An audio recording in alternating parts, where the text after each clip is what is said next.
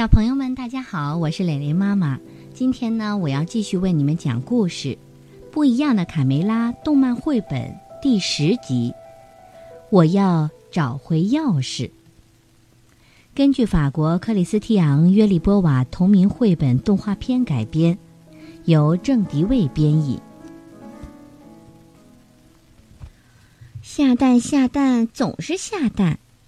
生活中肯定有比下蛋更好玩的事情。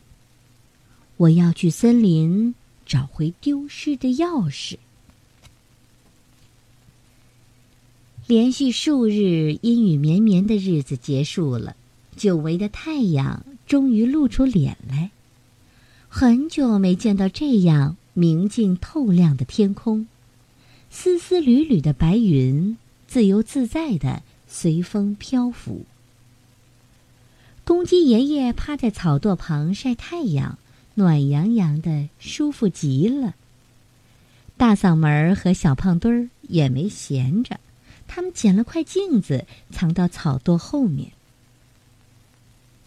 瞧好了，小胖墩儿，我的科学试验开始了。大嗓门儿坏笑着，将镜片对准太阳。阳光折射到公鸡爷爷的背上，小胖墩儿佩服的对大嗓门竖起拇指。公鸡爷爷感到屁股上像是被火烤了一下，痛醒了。哎呦！大嗓门，小胖墩儿，我看见你们了，不许跑，回来，看我怎么收拾你们，坏小子！嘿嘿嘿嘿嘿。实验成功，瞧见了吧？我就说过，当阳光通过镜面聚焦于一点时，温度会升高，有可能会着火。就在大嗓门得意的给小胖墩儿讲解原理时，他无意间通过镜面将阳光反射到了草垛上。火火！草垛起火了！小胖墩儿惊呼：“小心！”草垛的火越燃越大，起火啦！起火了！快逃呀！我们就要成烤鸡了！大嗓门和小胖墩儿吓得撒腿就跑。哦，我的天！火着火了！快来救火！快来！公鸡爷爷呼喊大家来救火。皮迪克听到呼救声，带着卡门和卡梅利多，迅速冲过去灭火。来不及取水灭火了，赶快用土埋！公鸡爷爷命令道。在大伙儿齐心协力的扑救下，火终于灭了。幸亏及时赶到，才没酿成火灾。好险呐！爷爷感叹道。卡文被烟呛得直咳嗽。是谁敢在我的草垛上放火？皮迪克从地上捡起一块镜片，心里明白了一半。是他是他。大嗓门和小胖墩儿同时指向对方：“你们俩给我回窝里去，一整天都不许出来！”皮迪克命令道：“这个月鸡舍打扫卫生的活儿都由你们俩做。”夜晚降临，大家都进入了梦乡，唯独大嗓门睡不着。真无聊，在窝里憋了一天。什么玩的都没有，简直就像在坐牢。大嗓门看见皮迪克把钥匙挂在门上，小胖墩儿，小胖墩儿，大嗓门使劲摇醒小胖墩儿。我们出去透透气，自由自在玩一圈，再回来睡觉，好不好？小胖墩儿睡眼朦胧的看着大嗓门你说什么？谁让他们惩罚我？走，小胖墩儿，夜晚是属于我们的。皮迪克醒来会骂我们的。小胖墩儿担心地说。大嗓门拔下钥匙，把门反锁上。没事儿，咱们出去转一圈就回来，把门锁上，省得他们追出来。你走来个脑袋干什么？快点走啊！大嗓门嫌小胖墩儿走得太慢。我们就走到这儿吧。我怎么觉得后背发凉？晚上森林里。会有鬼吧？话音刚落，身后传来刷刷的脚步声。鬼呀！大嗓门和小胖墩儿跳进灌木丛中藏了起来。他们不知不觉睡到天亮。我们现在能回去了吧？小胖墩儿问。再不回去，又该挨板子啦。你还拿着钥匙吗？嗯，在我这儿呢。突然，三只坏田鼠从后面探出头来。我喜欢钥匙。蒲老大阴险的笑道。小胖墩儿和大嗓门吓得撒腿就跑，慌乱中扔掉了钥匙。救命啊！鸡舍里大家都还在熟睡，皮迪克迷迷糊糊的起床，准备去完成每天叫醒太阳的任务。他感到头有点痛，可能是昨天救火的时候累着了。皮迪克摸着门把手，嗯，怎么回事？钥匙呢？我昨天晚上明明放在这儿的，门怎么被反锁了？皮迪克猛地清醒了。嗯，爸爸，你看，大嗓门和小胖墩儿的窝是空的。一定是那两个坏小子干的。他们愤愤地说：“他们真的不见了，我们被困在屋子里了。”大家紧张起来。鸡舍的温度越来越高，实在太热了。哦不，我受不了了。母鸡们越来越慌乱。我一定要把那两个混球找到。走，卡梅利多。卡门爬上梯子，打算从阁楼的窗户爬出去。皮迪克赞许的看着两个孩子：“快去快回，我们不能一整天都被锁在屋里，实在太热了。”天哪，太高了，我们怎么下去？卡梅利多问妹妹。卡门冲着屋外大喊：“佩罗，佩罗！”你在吗？卢兹佩罗听见有人在叫他，缓慢的从木桶里探出头。佩罗，我们需要救援，快出来！卡梅利多喊道。卢兹佩罗出来一看，以为小鸡们要和他做游戏，立刻来了精神。呵呵，你们有门不走，从窗户走，等着！我喜欢挑战高难度。贝罗，保持平衡。你们不会每天都让我来玩一次吧？有点沉。佩罗问。佩罗带着小鸡们俯冲下来，撞到了围墙上睡觉的刺猬皮克和尼克。我抗议！现在是睡觉的时间，你们不知道？皮克，那是降落之前。我总是对你说，睡觉时离这帮家伙远点儿。降落，降落！由于速度太快，卡门和卡梅利多被甩出好远，正好压在看热闹的贝利奥身上。等找到钥匙，一定要让那两个混球也飞一次。他们狠狠的发誓。大嗓门和小胖墩儿跑着跑着。突然看到前面站了一个人，吓得一屁股坐在地上。哦，别害怕，小鸡们。嗯，昨天晚上的怪物。小胖墩儿想起昨晚看见的黑影。我不是怪物，我叫汤姆·索亚，我在大自然里生活，享受自由。好向往啊！我们也渴望这样的生活。大嗓门沮丧地说：“但现在我们迷路了，又困又累，后面还有三只坏蛋田鼠追着要吃掉我们，我们还很饿。小胖墩儿一想到没有吃的，都快哭出来了。汤姆·索亚一边布置陷阱，一边对小鸡们说：“我的营地里有食物，从这儿一直走就到了。你们先去，我还要等猎物上钩。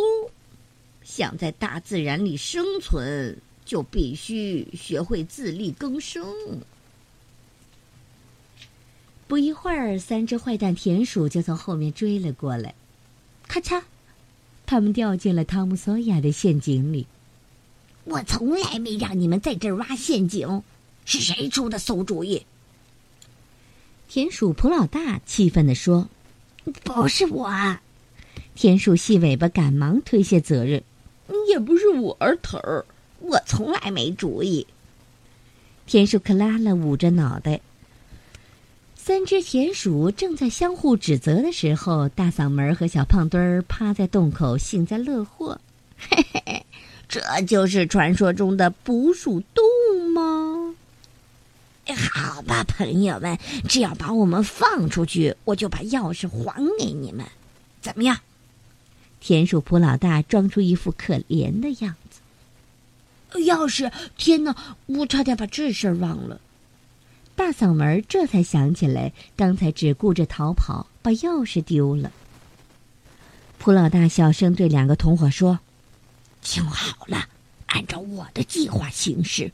首先，让他们帮我们上去。遵命，头儿。田鼠细尾巴没听完就赶忙表态，被蒲老大狠狠瞪了一眼。然后我们一上去就把他们吃了。最后，最后把钥匙还给他们，对吧，头儿？田鼠克拉拉抓过钥匙就扔了上去。最后是我们自己留着钥匙。普老大简直气疯了，飞起一脚把克拉拉踹到角落里。哦，多谢！大嗓门没想到这么顺利就拿到了钥匙，和小胖墩开心的跑了。田鼠普老大最后想出了一个逃脱的办法：使劲儿往上拉。我们本来可以拥有一整座鸡舍，里面有满满一屋子的鸡蛋。可现在却还空着肚子。小胖墩儿和大嗓门顺利的找到了汤姆·索亚的露营地，吃起烧烤来。他们把钥匙放在了一旁的小板凳上。饿不了多长时间了，头儿。我闻到一股烤蘑菇的香味儿。我爱吃素。田鼠克拉拉舔舔嘴唇，闭嘴。你这个傻瓜，重点是钥匙。卡门、卡梅利多和贝里奥跑进森林找钥匙。看，这儿有个空陷阱，显然是有人掉进去过。卡门思索着。大嗓门儿、小胖墩儿，你们在哪儿？卡梅利多，小声点儿森林里有回音。别把坏蛋田鼠给招来，贝利奥小声的说：“哎呦，不好，我的脚被绊住了。怎么了，贝利奥？”贝利奥不小心踩到了陷阱，已经来不及了。啪！他被一根绳子拽到了空中。救命啊，他们！我要被吊到什么时候啊？突然，一个人从树梢上爬过来，帮贝利奥解开绳子。嘿，很高兴见到你们！我不想吓唬任何人。我叫汤姆·索亚，这个陷阱就是我设置的。你好，我是卡门，这是我哥哥卡梅利多和好朋友贝利奥。我们在找走失的两个朋友。忘了锁匙吧，哈哈！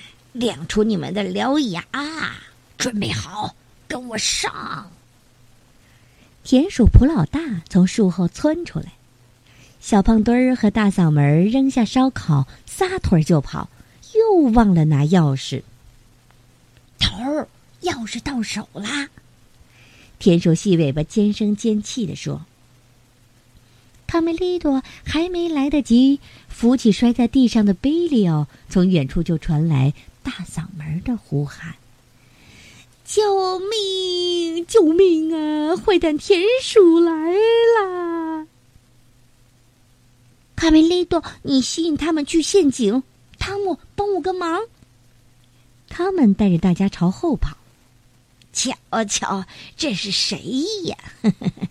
挡在路中间不要命了！田鼠普老大阴险的笑着：“嘿嘿，我知道了，你要当英雄，很好，我爱死了，把英雄烤着吃。有本事你来抓我呀！”卡梅利多边说边往陷阱跑。跟我赛跑，追！烤鸡就在前面。头儿，我还没准备好香料呢，味道会不会差一点儿？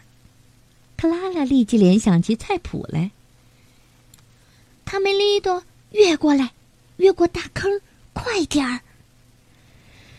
卡梅利多一看坑比原来的大，但除了越过去，没有其他的选择。他鼓起勇气，使劲儿一跳。步子再迈大点儿，卡梅利多。卡梅利多差一点没越过大坑，拉住我的手，使劲儿。啊，他们没跟过来。停！没人能耍我普老大，也太侮辱我的智商了。这时，汤姆索亚从后面狠狠的踹了一脚，下去吧。坏田鼠，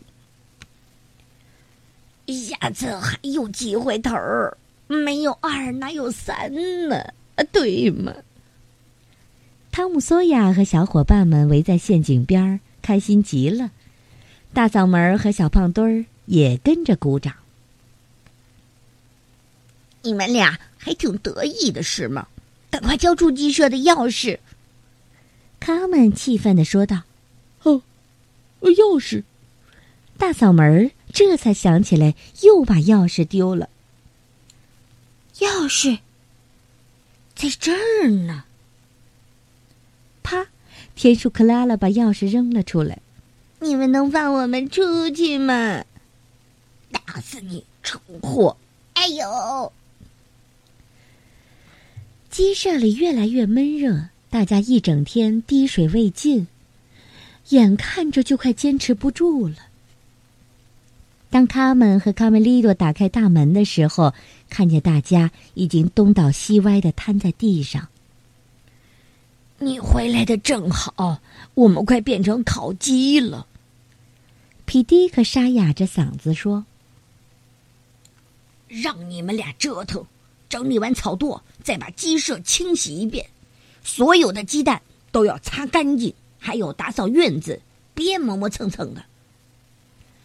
比迪克严厉的教训大嗓门和小胖墩儿。再见了，朋友们！现在我要出发了，继续我的探险旅程。再见，我们会想你的，汤姆。汤姆索亚冲着小胖墩儿挤挤眼。嘿，大嗓门儿，小胖墩儿，跟我走吧。探险自由不都是你们喜欢的吗？嗯，哦不，嗯，我不要再探险了。汤姆·索亚是谁？他是美国作家马克·吐温创作的《汤姆·索亚历险记》里的主角儿，正义、勇敢、足智多谋，追求自由，知错就改，是一个淘气的机灵鬼。马克·吐温想要读者们从汤姆身上回想起自己的童年和童年的梦想，看到自己孩童时的身影。